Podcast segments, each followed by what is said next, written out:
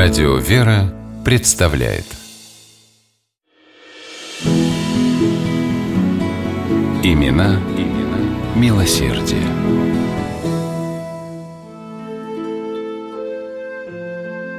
В 1888 году в Москве появился первый в России магазин лаковой миниатюры.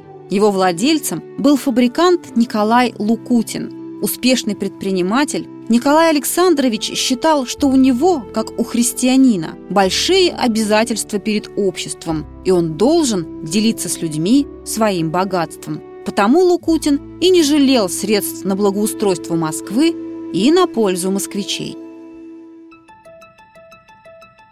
Начало зарождению народного промысла лаковой миниатюры положил еще дед Николая Лукутина. Он открыл в Подмосковье фабрику, на которой выпускали подносы, стаканы, тарелки, шкатулки с наклеенными на них прелестными гравюрками. Продукция купцов Лукутиных пользовалась необыкновенным спросом не только в России, но и в Европе. Николай не собирался посвящать свою жизнь фабрике. Он хотел стать военным и в 1877 году участвовал в русско-турецкой войне, с которой вернулся, имея немало орденов – но семейным бизнесом все-таки пришлось заняться. Умер брат, который должен был унаследовать фабрику. Встав во главе предприятия, новый хозяин начал улучшать бытовые условия рабочих. Выстроил для них дом, обеспечивал за свой счет дровами и керосином, выделил участки под огороды, давал своих лошадей для обработки земли. Лукутин любил Москву, и за свою короткую жизнь успел многое для нее сделать. В те годы в городе появилось Елизаветинское благотворительное общество. Оно занималось открытием детских яслей и приютов. Лукутин вошел в организацию и встал во главе Александровского приюта для незрячих детей. Сотрудники этого заведения писали о своем начальнике. Во все время своего попечительства Николай Александрович не возмутил, не омрачил ни на единое мгновение душу слепца, а это о как много значит, и это презреваемый глубоко чувствует и ценит. Кроме того, Лукутин стал председателем совета глазной больницы. Десять лет финансово поддерживал эту клинику и был старостой больничной церкви. Денег на обустройство и содержание пациентов было нужно много. Николай Александрович привлек в качестве благотворителей богатых людей.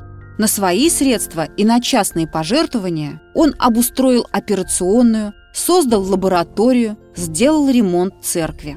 Ее настоятель, священник Александр Покровский, говорил, за годы его работы совет больницы пополнился многими новыми членами, желавшими работать на ее пользу под руководством столь симпатичного председателя. Добрая слава о Лукутине шла по всей Москве. В один прекрасный день в его доме появился режиссер Станиславский. Это было время, когда Константин Сергеевич создавал художественный театр и остро нуждался в деньгах для осуществления своего проекта. Станиславский обратился за финансовой помощью к Лукутину. И Николай Александрович поверил в идею нового общедоступного театра, вошел в товарищество по его учреждению и не пожалел денег на создание знаменитого впоследствии МХАТа. Впечатляющий список добрых деяний Лукутина увенчала выставка изделий старины. Николай Александрович организовал ее в пользу нового детского приюта. Экспонаты для выставки благотворитель собирал по частным коллекциям, уговаривая владельцев раритетов помочь сиротам. Успех у экспозиции был шумный. Деньги Лукутин передал учредителям приюта.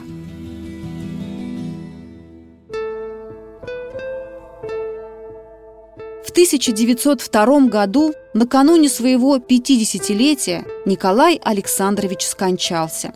В посвященном ему некрологе было написано Лукутин не принадлежал к числу чистолюбивых людей, и если оказывал благодеяние, то делал это так, что правая рука не знала, что делает левая.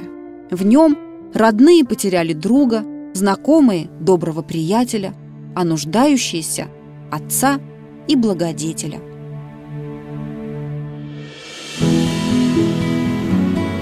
Имена, имена милосердие.